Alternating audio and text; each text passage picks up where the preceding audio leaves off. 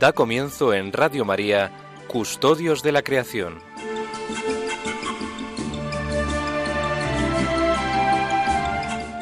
Dirigido por Lorena del Rey.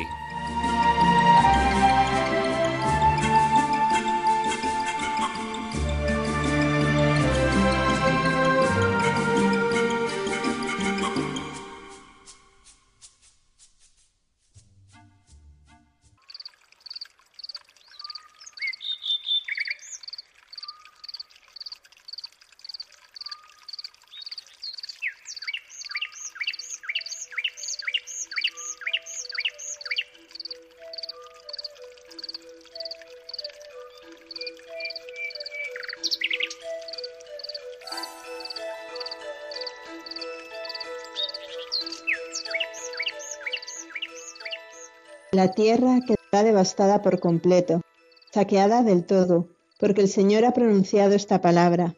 La tierra está de luto y se marchita, languidece y se marchita el orbe, languidecen los cielos y la tierra. La tierra ha sido profanada por sus habitantes, que han transgredido la ley, han quebrantado los preceptos, han violado el pacto eterno. Por eso la maldición devora la tierra, sus habitantes se han hecho culpables por eso se consumen los habitantes de la tierra y quedan hombres contados.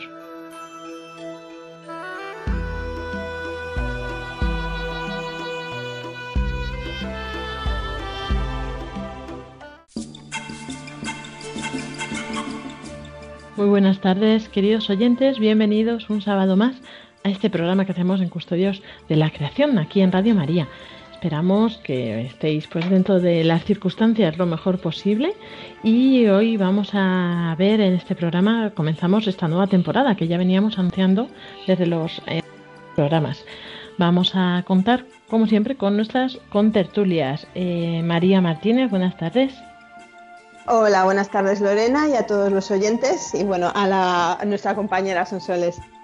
Y buenas tardes, son Soles Martín Santa María, que hacía tiempo que no te escuchábamos. Pues muy buenas tardes, muy contenta de estar aquí, porque además en el programa anterior pues no pude estar. Eh, entonces, bueno, pues encantada. Bueno, te echamos de menos, son soles, pero como siempre. Y yo a vosotros y a nuestros nuevos compañeros en este curso.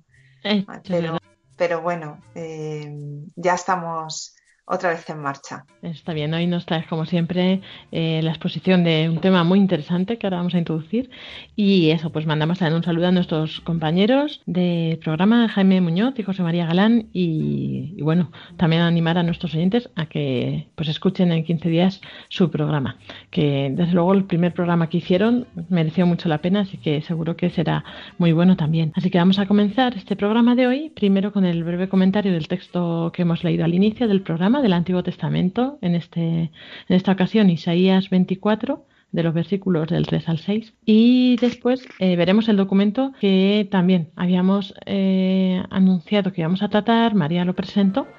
Eh, hace pues el programa pasado estuvo presentando este documento y, y bueno pues es como es en camino para el cuidado de la casa común a los cinco años de la Laudato Si. Es un documento que ha creado el Grupo de Trabajo Interdicasterial de la Santa Sede sobre la Ecología Integral y es eh, por este quinto aniversario, ¿no? De que conocimos, se publicó la encíclica Laudato Si. Así que ahora, después de este comentario, dentro del capítulo primero, Educación y Conversión Ecológica, veremos el primer tema que es Ecología Integral y Conversión Espiritual. Eh, así a grandes rasgos, decir que hay dos capítulos dentro de este eh, documento. El primero, como decíamos, educación y conversión ecológica. El segundo, ecología integral y desarrollo humano integral. Iremos viendo cada uno de los temas que hay, 12 en cada caso, eh, pues poco a poco, ¿no? Hay mucha variedad y bueno, todos muy interesantes y seguro que, os gustarán. Ah, para finalizar, María nos trae hoy una entrevista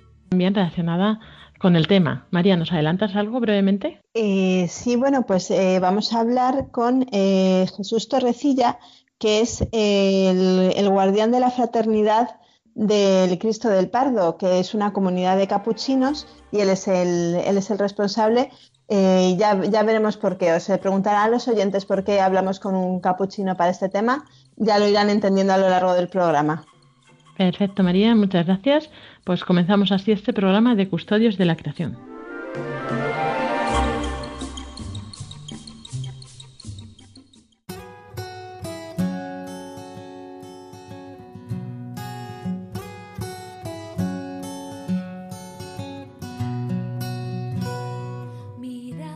Como decíamos, eh, hemos comenzado leyendo hoy un texto de Isaías, un texto un poco parece apocalíptico, ¿verdad?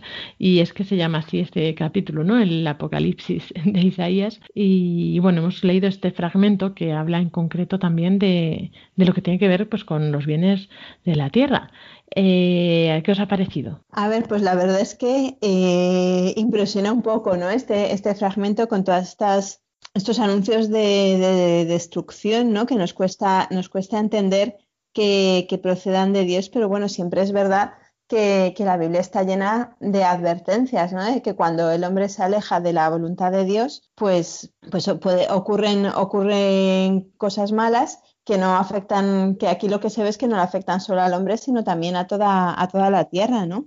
Dice, reflexionas, dice, sus habitantes se han hecho culpables la maldición, como consecuencia de eso, la maldición devora la tierra y además eh, eso termina influyendo otra vez en el hombre. O sea, la tierra sufre por culpa del hombre, pero al final esto termina influyendo en el propio hombre porque dice que dan hombres contados, ¿no? Es la última frase del texto, la que leías tú.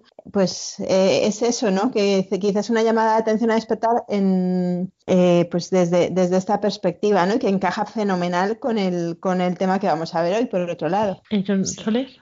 Sí, a mí es verdad que, bueno, pues como habéis comentado, es muy impresionante, ¿no? Este, este texto. Eh, y también me, me, sugiere, pues, lo que, lo que hacemos, ¿no? Con los bienes que hemos recibido, bienes materiales, la, tierra, la propia tierra, ¿no? Las, pues el entorno, las propias capacidades que tenemos, también, pues cómo estamos haciendo uso de, de ellas. Y también me, me me sugiere en el terreno espiritual también el Señor pues también nos da bienes y nos da gracias y nos da y nos da su perdón, su misericordia y también como a veces pues pues la profanamos, ¿no?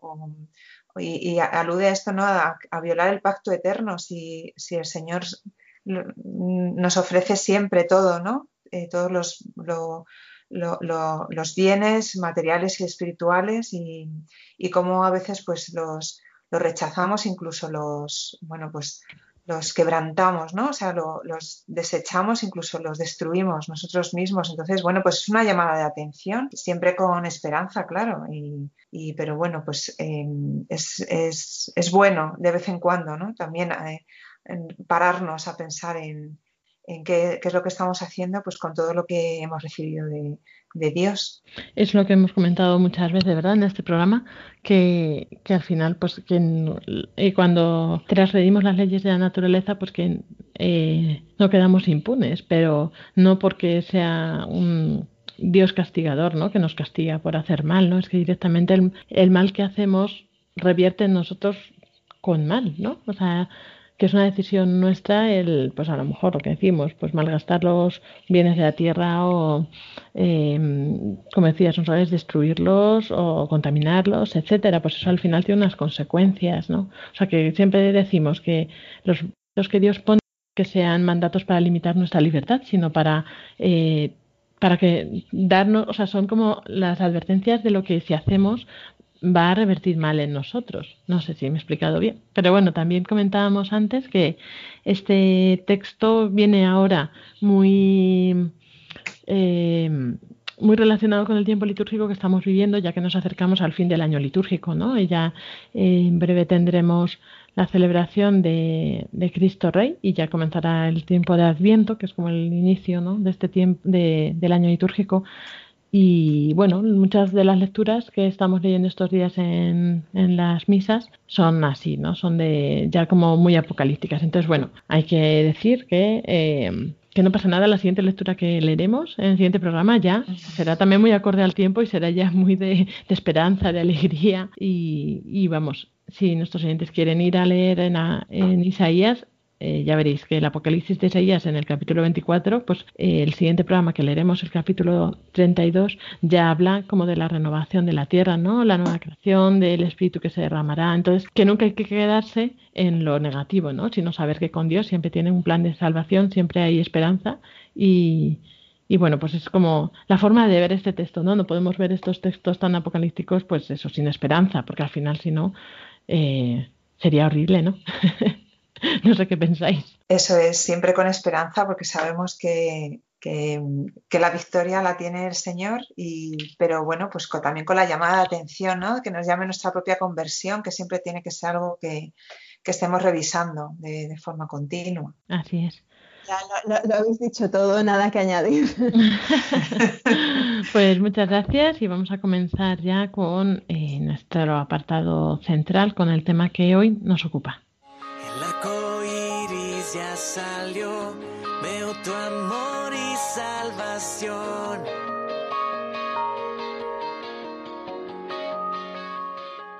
Estamos en este programa de Custodios de la Creación comenzando el documento que comentábamos al principio que había en el aniversario, quinto aniversario de la encíclica Laudato Si. es un documento, es en camino para el cuidado de la casa común a los cinco años de Laudato Si. Y vamos a comenzar hoy por el primer capítulo, eh, bueno, el primer tema dentro del primer capítulo, que es ecología integral y conversión espiritual.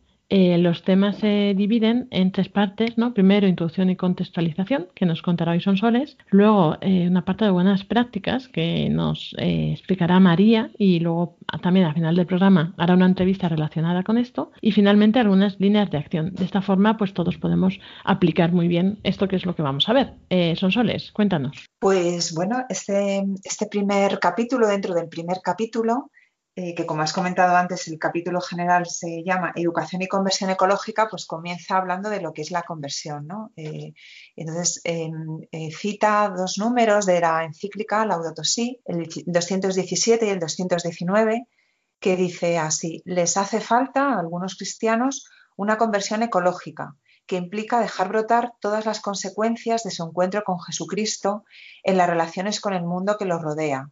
La conversión ecológica que se requiere para crear un dinamismo de cambio duradero es también una conversión comunitaria. Entonces, pues el texto comienza diciendo qué significa conversión. Debe entenderse de manera integral, como una transformación de las relaciones que tenemos con nuestros hermanos y hermanas, con los otros seres vivos, con la creación en su variedad tan rica con el Creador, que es el origen de toda vida. Esta definición de la conversión es del Papa Francisco en, su mensaje con ocasión de la 53 Jornada Mundial de la Paz, que fue el 8 de diciembre del año pasado, no hace, no hace mucho. Entonces, realmente lo que nos hace es referirnos a nuestra propia vocación como, pues como cristianos, como bautizados. ¿no? Al final, la conversión nos brota de, nuestra relación con Dios y con, Cristo y de, cómo nos relacionamos pues, con nuestros hermanos y con el entorno que, tenemos. Em, el sexto capítulo de Laudato Si se dedica específicamente a lo que es la educación y la, espiritualidad y aborda el dilema que tenemos en la cultura moderna y posmoderna, sobre todo relacionado con la obsesión por consumir este ciclo productor-consumidor en el que estamos metidos en nuestro, mundo.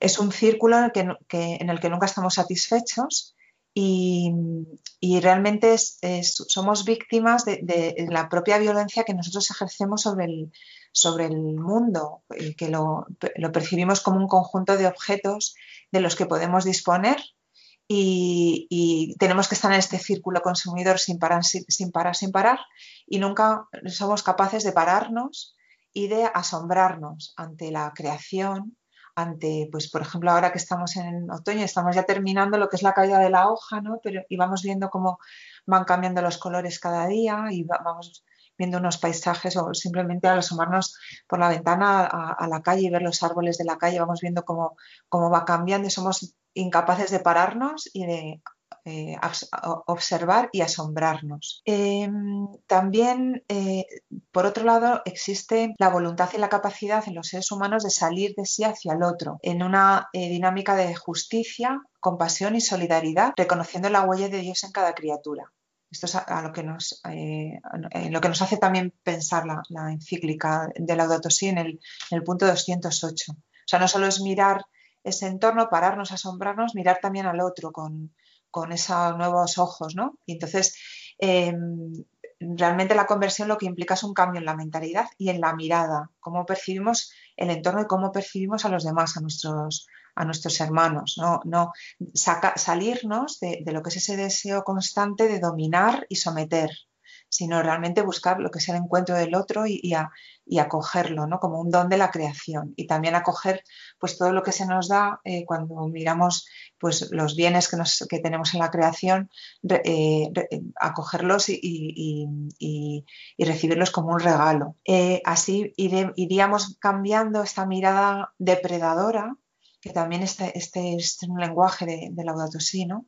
Por una mirada contemplativa. Por lo tanto, la educación a la ecología integral puede contribuir a esta conversión, a hacer este cambio de la mirada.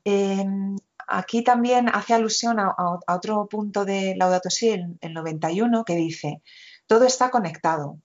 Por eso se requiere una preocupación por el ambiente unida al amor sincero hacia los seres humanos y a un constante compromiso ante los problemas de la sociedad. Es decir, eh, para un cristiano no está separado lo que es el cuidado del medio ambiente con, el amor al prójimo. Está todo, es lo mismo, está todo, está todo eh, conectado, ¿no? como, como dice la encíclica. De aquí surgen motivaciones adecuadas y una nueva forma de vivir en la casa común.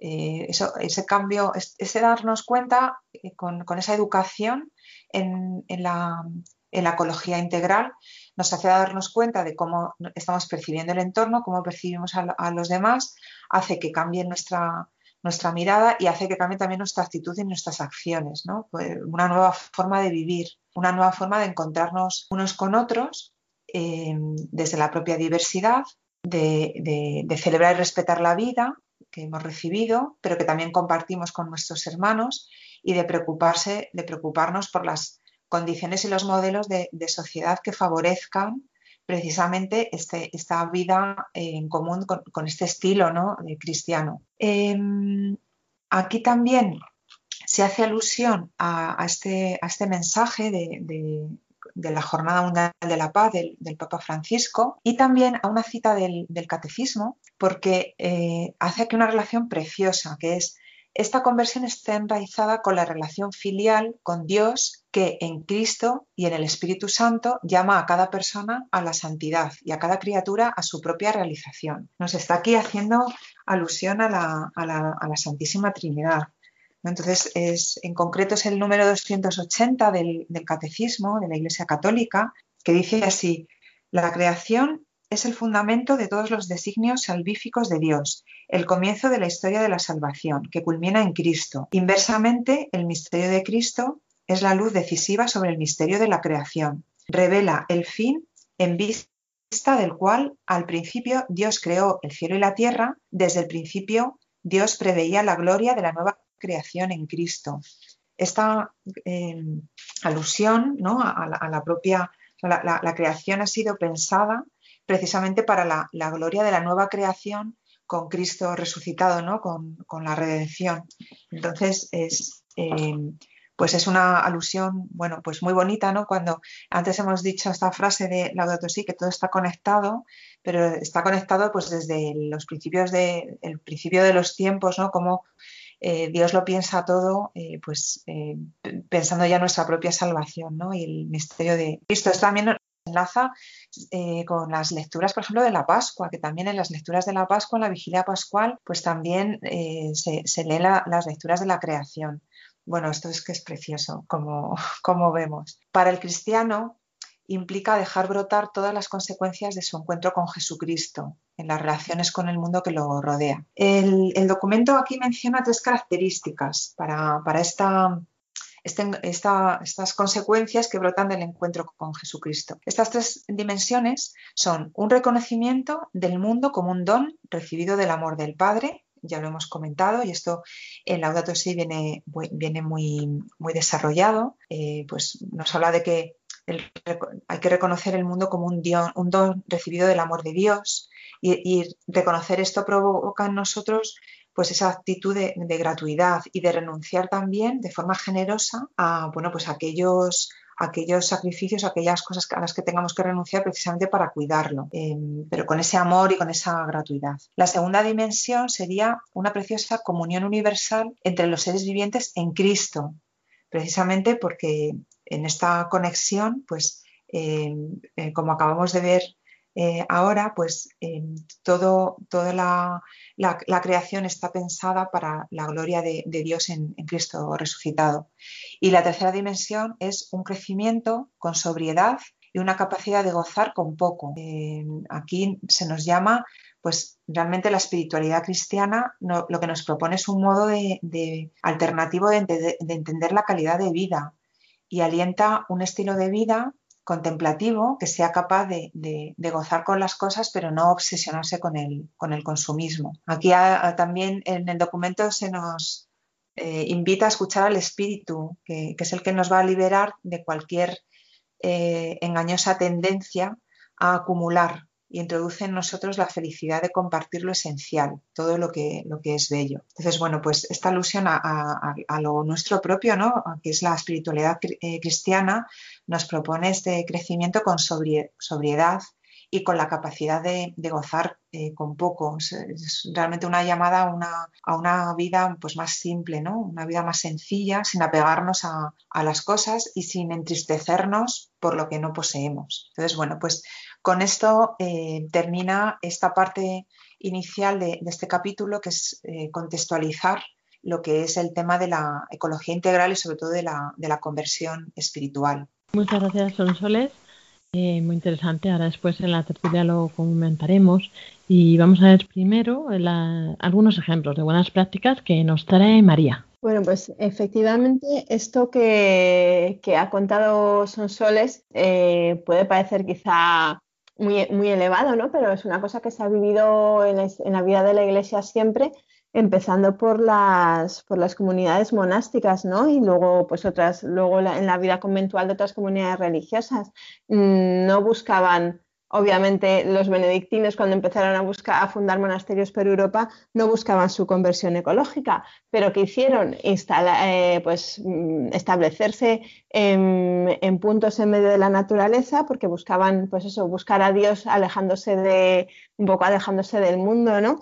Eh, entonces estaban en medio de la naturaleza por su por esta por esta vivencia que tenían ellos de Loret Labora pues eh, empezaron a trabajar el campo y, de ahí surgieron eh, pues, eh, otra relación distinta con la naturaleza en el sentido de que, por ejemplo, eh, pues ellos vivían, vivían en conexión con el campo de forma, de forma equilibrada, ¿no? Y a la vez eso favoreció nuevas técnicas de cultivo, dio lugar a, otra, a la fundación de ciudades y tal, pero hoy en día sigue siendo, sigue siendo muy, muy interesante que hay comunidades monásticas en lugares maravillosos de la naturaleza y viven perfectamente integradas, ¿no? Y es una de las razones por las que vamos a hablar eh, con, los capuchinos del Cristo del, Pardo, que los que no lo conozcan es una comunidad que está en las afueras de Madrid, en un entorno natural muy, muy bonito.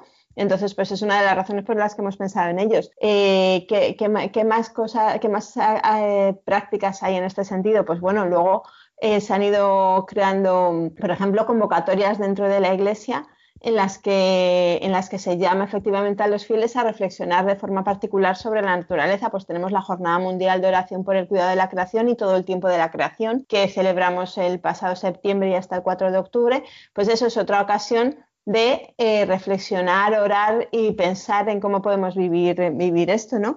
Y luego, pues también siguiendo quizá esta idea de los, de los monasterios, pues han ido surgiendo iniciativas de otro tipo más, eh, más pues eso, dentro de esta primavera del espíritu del, que empezó en el siglo XX y dentro de esta, pues eso, de, de, la, de buscar cosas así también que, o sea, de, de, vivir estas realidades pues desde el laicado, ¿no? Que no, no haga falta, pues eso, ser, ser religioso, ser monje para pues para participar en iniciativas así. Pues, por ejemplo, eh, hay, un, hay un ejemplo muy curioso que nos encantaría haber ido al programa y no hemos podido. Pues eh, Casa Bella, ¿no? Casa Bella es una asociación en Portugal, muy cerquita de Fátima, 17 kilómetros, que, está vinculada, creo, de alguna forma, no sé si oficial o extraoficial, a los, a los jesuitas, y que, que, ofrecen de este tipo de cosas. Ofrecen mm, cosas muy variadas, ofrecen desde la posibilidad de alojarse ahí unos días en medio del campo hasta la posibilidad de participar en retiros centrados un poco en la relación con la naturaleza. Por ejemplo, pues ahora en octubre celebraron una, actividad, un encuentro que se llamaba Al ritmo del otoño, que tenía de todo, tenía ratos de oración, ratos de convivencia y ratos de participar en las tareas del campo del mantenimiento de la finca, pues en la poda de los, de los olivos y tal, cosas muy curiosas, ¿no? Y ofrecen también pues esos talleres para conocer cómo es la vida rural en, su entorno, tienen cosas muy curiosas. Entonces, pues bueno, son, son cosas que van surgiendo y que, y que nos animan a todos, pues bueno, siempre pues siempre, en cualquier momento, cualquiera puede buscarse una hospedería en un monasterio, ¿no? Y compartir un poco esta forma, este otro ritmo de vida del que, del que se habla y que va que acompaña, que acompaña la conversión ecológica. Muchas gracias, María, por estas iniciativas. Y bueno, pues ya estamos deseando escuchar esa entrevista, a ver qué, qué nos cuentan. Y ahora vamos a concluir esta parte antes de pasar a la tertulia con algunas líneas de acción, porque también, eh, pues eh, está muy bien eh, escuchar ¿no? todas estas cosas, pero es como, ¿y yo qué hago? ¿no? ¿Qué puedo hacer desde donde estoy? Y vamos a ver eh, unas cuantas ideas para, pues para que nos sirvan y que también podemos compartir, comentar después. por ejemplo, algunas de las líneas de acción que proponen son tomar conciencia del impacto de la conversión espiritual desde el compromiso y la acción en el ámbito social, económico y político, y por tanto la importancia de la educación espiritual no hemos de olvidar que nosotros desde nuestra vivencia de la fe no podemos dejar de, un, de lado esta espiritualidad, este compromiso, esta conversión ecológica de la que siempre hablamos. ¿no? Entonces, siempre que eh, cualquier compromiso que realicemos, cualquier acción, eh, incluso pues aunque sea en el ámbito social, económico o político, pues nosotros tenemos que verlo también desde nuestra perspectiva de la fe, ¿no? Eso nos va a ayudar a tomar decisiones pues más coherentes también. Otra, otra iniciativa es valorar las tradiciones monásticas en su sapiente combinación de completa contemplación, silencio, oración, liturgia, trabajo y servicio. Esto puede ser un ejemplo muy bueno para nosotros, para nuestro día a día. Es verdad que evidentemente no podemos eh, tener una vida a lo mejor eh, tan contemplativa como pues en un monasterio, ¿no? Unos monjes que tienen más tiempo para ello, pero nos puede ayudar esto si estamos viviendo ya en, eh, como con este mentalizador de esto, pues podemos sacar seguro mucho más ratos para contemplar o podemos aprovechar pues incluso nuestros viajes, ¿no? nuestros traslados, eh, el transporte de cuando vas de un sitio a otro, cuando sales a la calle, al campo, para hacer eh, esta contemplación ¿no? que aquí nos invita. Otra opción también, organizar actividades relacionadas con la encíclica Laudato Si durante el tiempo de la creación. Como nos decía María, el tiempo de la creación es del 1 de septiembre que es la jornada de oración por el cuidado de la creación, al 4 de octubre, que celebramos San Francisco de Asís. Pues eso es lo que se denomina el tiempo de la creación y pues ahí podríamos realizar, organizar actividades relacionadas eh, para ayudar a los fieles a comprender e integrar el cuidado de la creación como parte esencial de nuestra vocación cristiana. evidentemente, pues eh, hay veces que estará más en nuestra mano o, no organizar eh, cosas más grandes, pero a lo mejor se puede proponer una oración en la parroquia o en tu familia o Mm, con tus amigos, como que yo creo, o tú mismo, ¿no? O sea, yo creo que ahí cada uno desde donde está sabe qué es lo que podría hacer. Otra iniciativa es favorecer la reflexión individual y comunitaria en lugares abiertos. Eh, pues esto es cuando, eh, y si sales al campo o si no sueles salir al campo, pues también planificarte para hacer alguna salida, ¿no? Y ahí pues eh, favorecer esta reflexión ¿no? Tanto individual, pues cuando mm, cada uno eh, hace estas salidas, ¿no? O, como decíamos, comunitaria, pues si a lo mejor es catequista o eh, estás a cargo de algún grupo o simplemente, pues con proponerlo, ¿no? A la familia, a los amigos y poder hacer también esta reflexión comunitaria en, eh, pues en medio de la naturaleza. Otra opción también sería formar en el sentido de responsabilidad personal y colectiva hacia la creación y hacia las generaciones eh, futuras. También promover el diálogo pastoral con aquellos que buscan armonía con la creación, eh, también desde la perspectiva comunica interreligiosa, no solo con entre los católicos, ¿no? Y bueno, pues aquí eh, nos recomienda en particular con ocasión de eventos dedicados a salvaguardar el planeta y la vida, ¿no? O sea, el día, el día de la tierra, el día de los bosques, el día de, pues hay muchos, muchas jornadas que, en las que también podemos eh, realizar iniciativas o, pues, de alguna forma dialogar con todos aquellos que están también trabajando y luchando por el cuidado y la defensa del medio ambiente, de la naturaleza, aunque, pues, no compartan eh, eh, nuestra fe, nuestra religión pero es una oportunidad también para hablar con ellos ¿no? y eh, para iniciar este diálogo pastoral. Eh, tenemos dos iniciativas más que serían favorecer el encuentro y el diálogo entre las diferentes visiones culturales y sociales que intentan promover una ecología integral y fomentar la confianza y el debate sincero entre las esferas económico-financiera, político-institucional, agrícola-ambiental y bioético-sanitaria para superar la autorreferencialidad y las desconfianzas que las cierran a un diálogo abierto.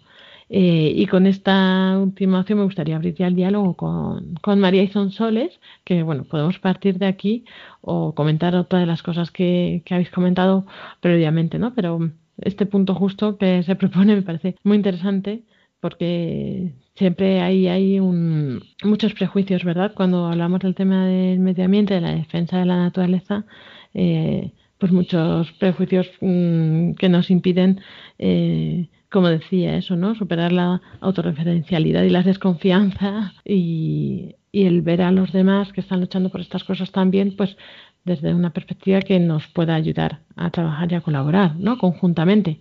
Eh, no sé qué pensáis. Bueno, a mí justo estaba, estaba deseando que abriéramos micros, ¿no?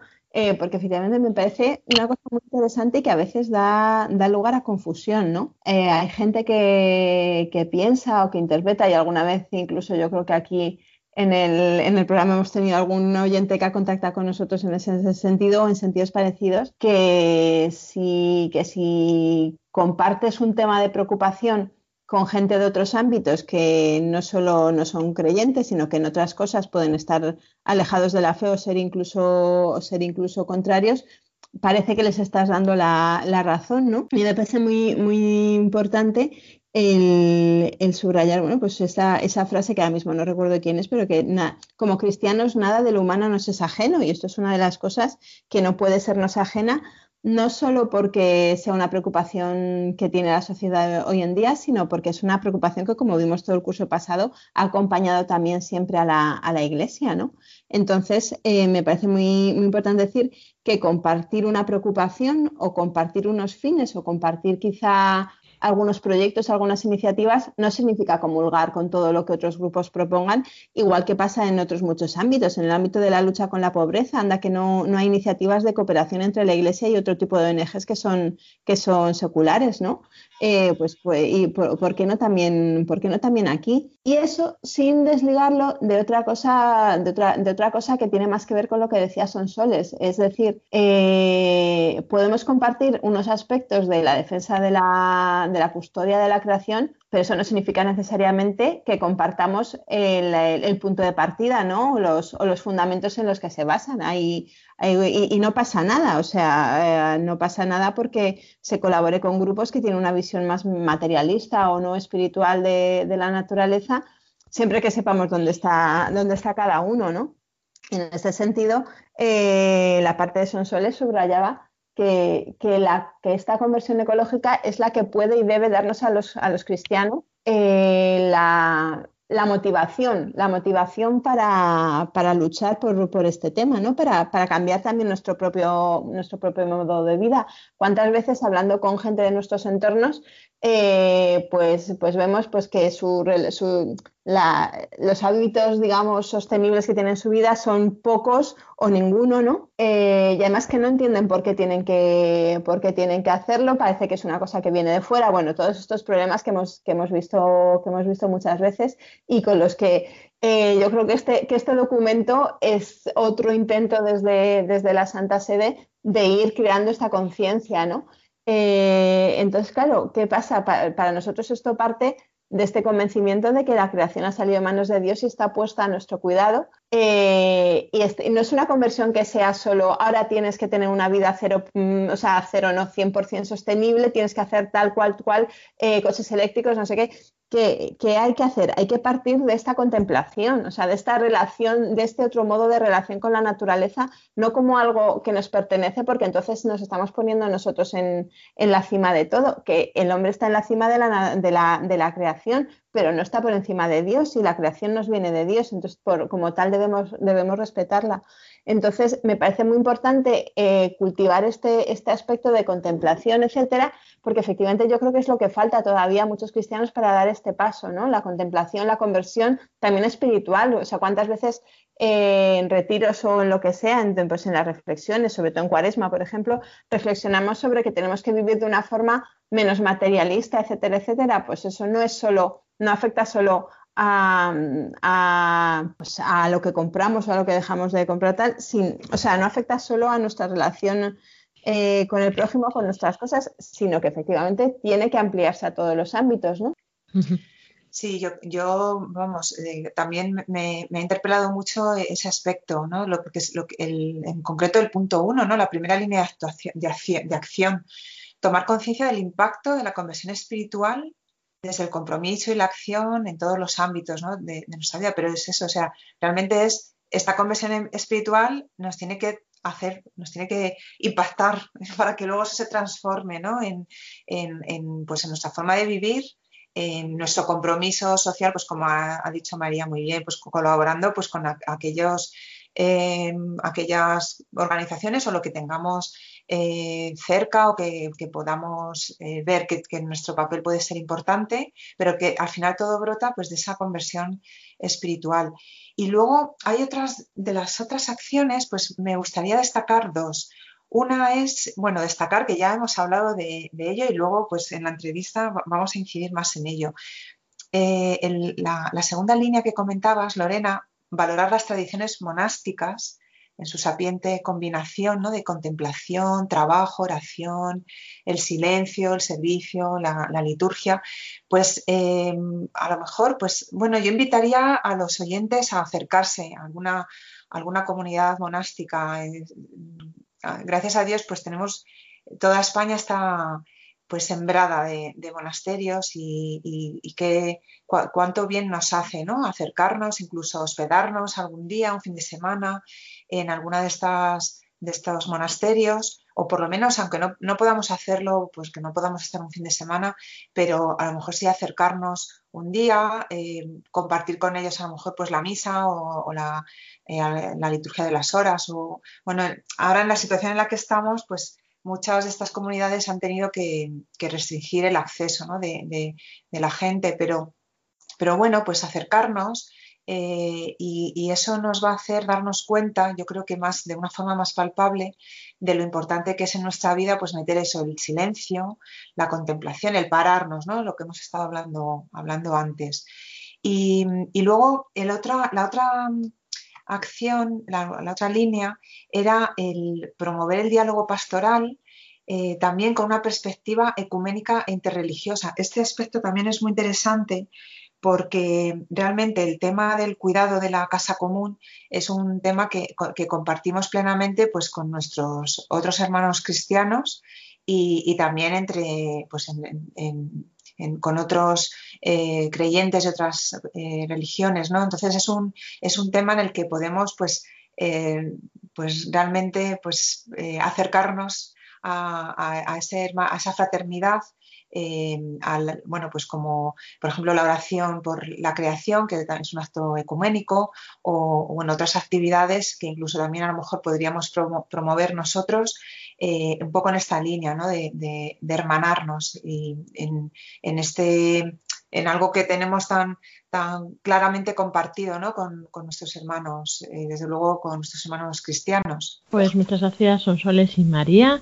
Eh, estoy totalmente de acuerdo con vosotras. y bueno, vamos a pasar ya a la pausa musical para no retrasar la entrevista, para que en este, en este tiempo podamos reflexionar y un poco aterrizar todo lo que hemos estado viendo hasta ahora.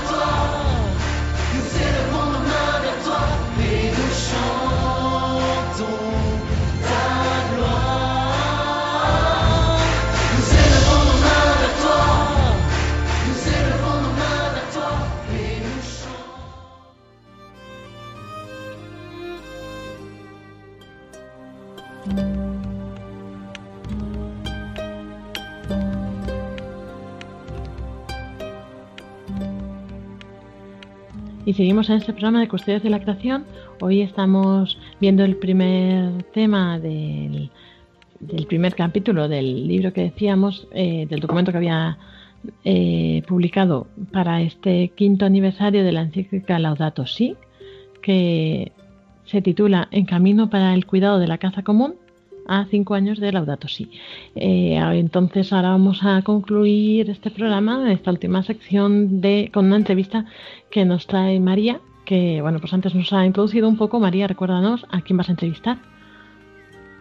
Sí, hola, pues ya tenemos aquí a Jesús Torrecilla, que él mismo nos insistió, bueno, se presenta como guardián de la fraternidad del convento de capuchinos del Cristo del Pardo en Madrid. Esto de guardián de la fraternidad es lo que es, como sería el responsable de la comunidad, no lo que en, otros, en otras congregaciones se conoce como, como el superior. Ya os hemos comentado que para los que no los conozcáis, el Cristo del Pardo en Madrid es un convento de capuchinos que está pues, en la zona del Pardo, en los Montes del Pardo, en la zona noroeste de la ciudad de Madrid, ya en medio de la naturaleza, es un entorno precioso, con, además, pues hay mucho, por ejemplo, hay muchos ciervos en la zona, jabalíes, que es un sitio donde, donde la gente va mucho, mucho a verlos, y nos va a hablar de cómo, de cómo se vive esto, esto precisamente desde una comunidad, eh, desde un convento, no es una comunidad monástica, pero bueno, desde un convento, así en medio del campo, y también de un proyecto muy interesante que tiene asociado que es eh, que es el huerto ecológico Hermana Madre Tierra. Así que nada, ya aquí le tenemos ya. Muchas gracias María, gracias también pues, a esta comunidad por concedernos esta entrevista. Así que adelante María. Hola, bienvenido, buenas tardes. Buenas tardes, María. Eh, cuéntanos un poco lo que supone para la fraternidad capuchina del Cristo del Pardo estar a la vez en un entorno natural como en el que están y a muy pocos minutos de Madrid al mismo tiempo. Bueno, eh, quizás estamos acostumbrados a vivir aquí y no, descubrimos lo, especial que, pueda tener, ¿no? Pero, sí que es cierto que nuestro, entorno habitual eh, pues son los, montes del Pardo y, es el lugar donde aprovechamos para pasear y, bueno, pues como que sentimos que el vivir en este entorno pues conecta de alguna forma con, algo muy franciscano, no muy propio de nuestro carisma. ¿En qué sentido? Pues quizás eh, en ese sentido, ¿no? De, estar en algo mayor que nosotros, ¿no? Eh, por grande que sea nuestra casa, que lo es, este convento, pero el, eh, pues uno, levanta la vista y, y, contempla todo, todo verde, ¿no? Al fondo se ve Madrid también, pero es esa, esa sensación, ¿no? Como de que estamos envueltos en un mar verde que nos, que nos cobija, ¿no? que, es, que es nuestra casa. Antes que el edificio, la naturaleza es nuestra casa, ¿no? y no solo la nuestra, sino la de la misma ciudad de Madrid, ¿no? que, que desde aquí se ve rodeada de verde. ¿no? Es, una visión, desde luego, que los que vivimos en Madrid no estamos acostumbrados a pensar, a pensar en ella. ¿Y qué papel juega este, este estar rodeados de verde, de naturaleza, eh, en, la espiritualidad franciscana en general y en la capuchina en, particular? Yo no sé si es habitual que las fraternidades estén en entornos así naturales, es una cosa excepcional. Bueno, eh, para, para, Francisco, el siglo XIII era un siglo bueno, empezó a ser un siglo más urbano, ¿no? Surgieron las ciudades, pero el entorno, el entorno era pues mucho más natural, ¿no? Francisco era un hombre que amaba, amaba el retirarse, ¿no? Y, los lugares franciscanos que, recorremos cuando vamos allá a Italia, Asís, a los lugares franciscanos, pues uno se sorprende, ¿no? Que Francisco tenía como un buen gusto para, para retirarse en lo alto de un, de un monte, con, eh, una zona como que hace de balcón hacia el valle. Y yo creo que ahí hay algo que, sin darnos cuenta, pues lo hemos heredado en nuestra espiritualidad franciscana, ¿no? Y, la capuchina también, ¿no? Tanto los primeros hermanos menores como los capuchinos, pues el lugar donde empezaban a, vivir era no tanto en el, centro urbano de la ciudad, ¿no? Sino, sino en los márgenes, ¿no? extramuros de la ciudad, ¿no? Y, desde ahí iban a la ciudad, pero en, un lugar como que siempre tenía, quería tener un, cierto carácter como de retiro y de, y de estar en medio de la, de la naturaleza, ¿no? Esto entiendo, entiendo que también influye aparte de cosas prácticas, ¿no? Como la posibilidad de salir a pasear por el, por el monte, en la vivencia de la, de la espiritualidad de, la, de, una, de, una, congregación religiosa, ¿no? De esa, de esa vocación a la sencillez, a una vida también pues muy más ordenada, ¿no? O con unos, con unos ritmos muy claros de oración, de trabajo. Eh, el entorno natural ayuda a, esto, ¿no? Sí, sí, yo, yo creo que sí. Quizás a veces son cosas eh, inconscientes, ¿no? Porque después es claro que nuestra vida no la pasamos, nuestro día a día no la pasamos contemplando el, verde que nos rodea, ¿no? Sino que estamos metidos en, mil jaleos y en mil trabajos pues, que desarrollamos aquí, aquí en casa, ¿no? Pero, pero yo, sí creo que, bueno, pues que, nos da, que sin darnos cuenta, como te decía, pero que nos da una, como una cierta sensibilidad y, no sé, nos invita también desde este, desde este libro de la creación pues a, dirigir o a trascender nuestra vida pues hacia Dios, ¿no? Cosa que hacemos pues como tantas comunidades franciscanas y religiosas, sobre todo, sobre todo nosotros, ¿no? Pues al, comienzo del día y al, y al terminar la tarde, ¿no? Comentábamos antes en el, en el, programa cómo para que se dé realmente esta conversión ecológica quizá no bastan solo los, los argumentos, ¿no? quizá científicos, etcétera, sino que desde el punto de vista de la fe hace falta una, una motivación que venga, pues eso, de, de, lo espiritual, ¿no? De, esta, de la contemplación, de todo, todas esas cosas que nos, que nos eh, que comentaba usted antes también, de cómo viven en, en este entorno y que además eh, vemos, tenemos la experiencia de que tiene una casa de espiritualidad, es decir, es un entorno que ustedes son testigos de que atrae a la gente, ¿no? La gente busca, aunque vivan en la ciudad, busca el contacto con la naturaleza de una forma u otra. Sí, sí, vamos. El Pardo por aquí es un lugar donde, sobre todo los fines de semana, se, pierde mucha gente a pasear, a, caminar, a, visitar el Cristo, a participar en la Eucaristía.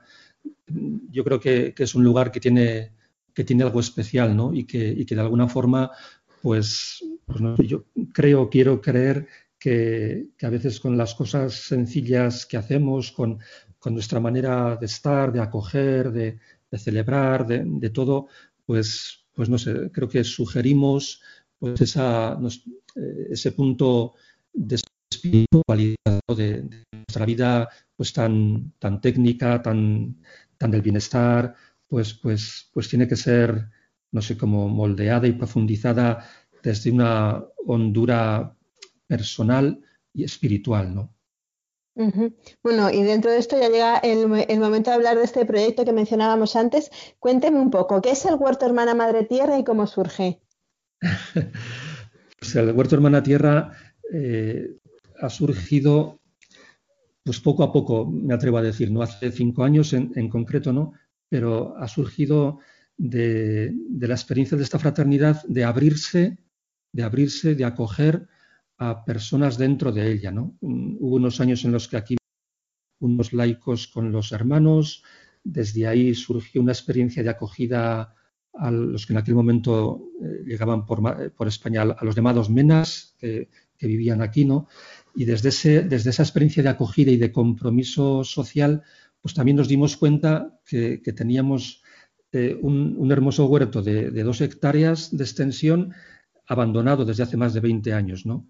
Y quisimos poner eh, también esa parte de nuestra casa, el huerto, pues quisimos invertirlo en, este, en este lado de la acogida y del compromiso social, ¿no? Nos pareció que podía ser, como es un huerto donde cultivásemos verduras ecológicas y que fuese trabajado por, por jóvenes migrantes, ¿no? a los que ofrecemos eh, un trabajo digno, un contrato laboral para un tiempo largo que les ayuda en, muchas cosas en, su situación. ¿no?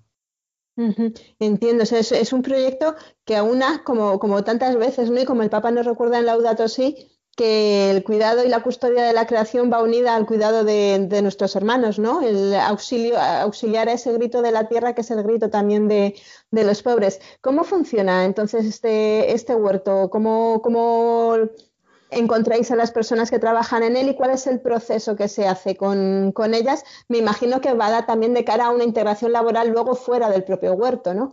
Sí, sí. Eh, los capuchinos en Madrid tenemos varios proyectos que tienen que ver con personas migrantes.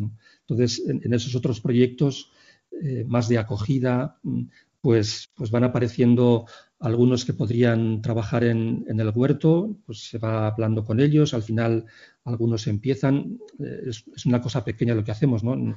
Son solo tres puestos de trabajo los que, los que ofrecemos, ¿no? Para un tiempo largo, como, te decía, ¿no? Eso sí.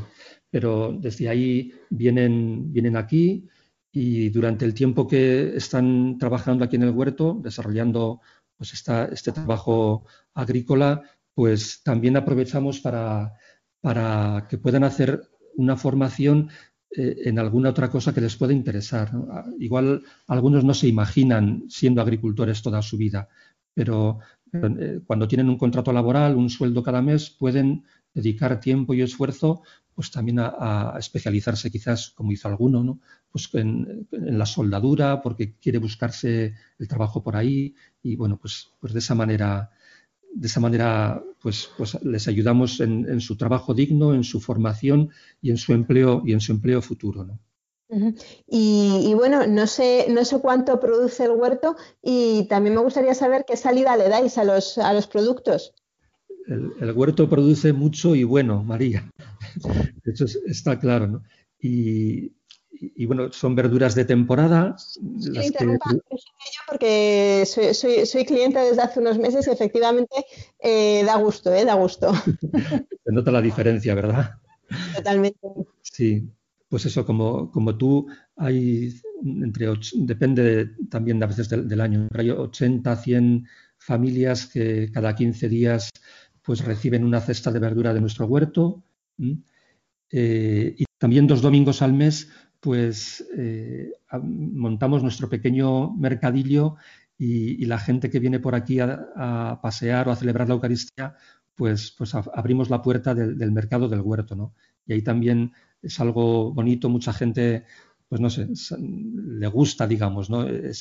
Como que es un, complemento bueno a, la celebración de la Eucaristía, el, pasar luego por el, por el mercado del huerto y, no sé, y comprando nuestras verduras, colaborar pues, con un proyecto tan bonito como es este de, nuestro huerto, ¿no? que, que, dignifica a, a unas personas. ¿no? Y tenía entendido que además parte de la producción también tiene fines solidarios. Sí, sí, hay momentos del año, sobre todo en el verano, en el que vemos reducida nuestra clientela. La gente de Madrid a veces se va al pueblo, a la casa de la montaña, y entonces hay menos clientes y más producto. Entonces mm, tenemos la consigna de, no perder nada, ningún producto que haya nacido en nuestro huerto, ¿no? Y si nos sobran muchos calabacines o berenjenas, pues los, donamos a algún comedor social con el que estamos en contacto. Qué bueno, qué bueno, Jesús. Pues nada, muchísimas gracias por, atendernos, por compartir esta experiencia que tenéis vosotros también de conversión ecológica. Y, nada, pues mucho ánimo también con, con, el huerto y con todos estos proyectos tan enriquecedores. Pues gracias a ti, gracias a vosotros, María. Decirte que creemos que no hacemos nada nada especial y que nosotros también pues, pues nos gustaría ¿no? seguir creciendo en esta sensibilidad ecológica, en esta conversión, pues que al final tiene que ver con, con todos los aspectos de nuestra vida. Fenomenal, pues nada, un abrazo y hasta otra ocasión. Un abrazo, María, un abrazo.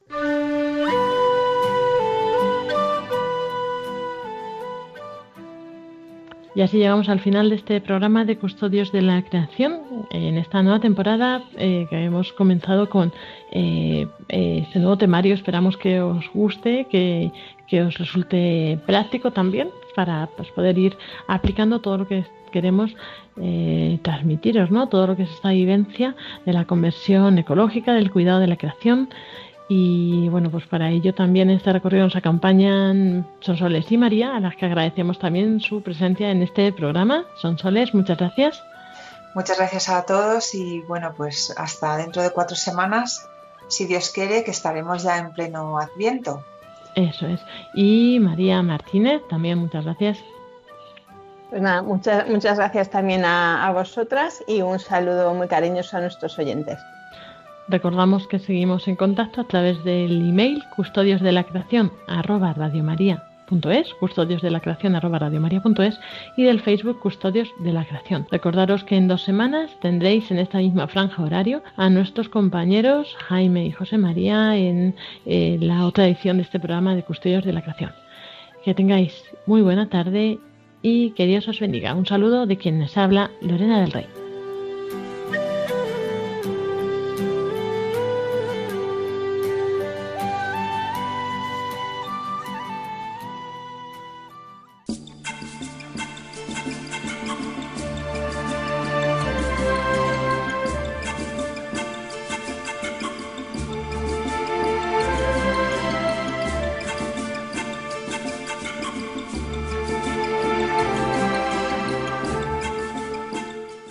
Acaban de escuchar el programa Custodios de la Creación, dirigido por Lorena del Rey.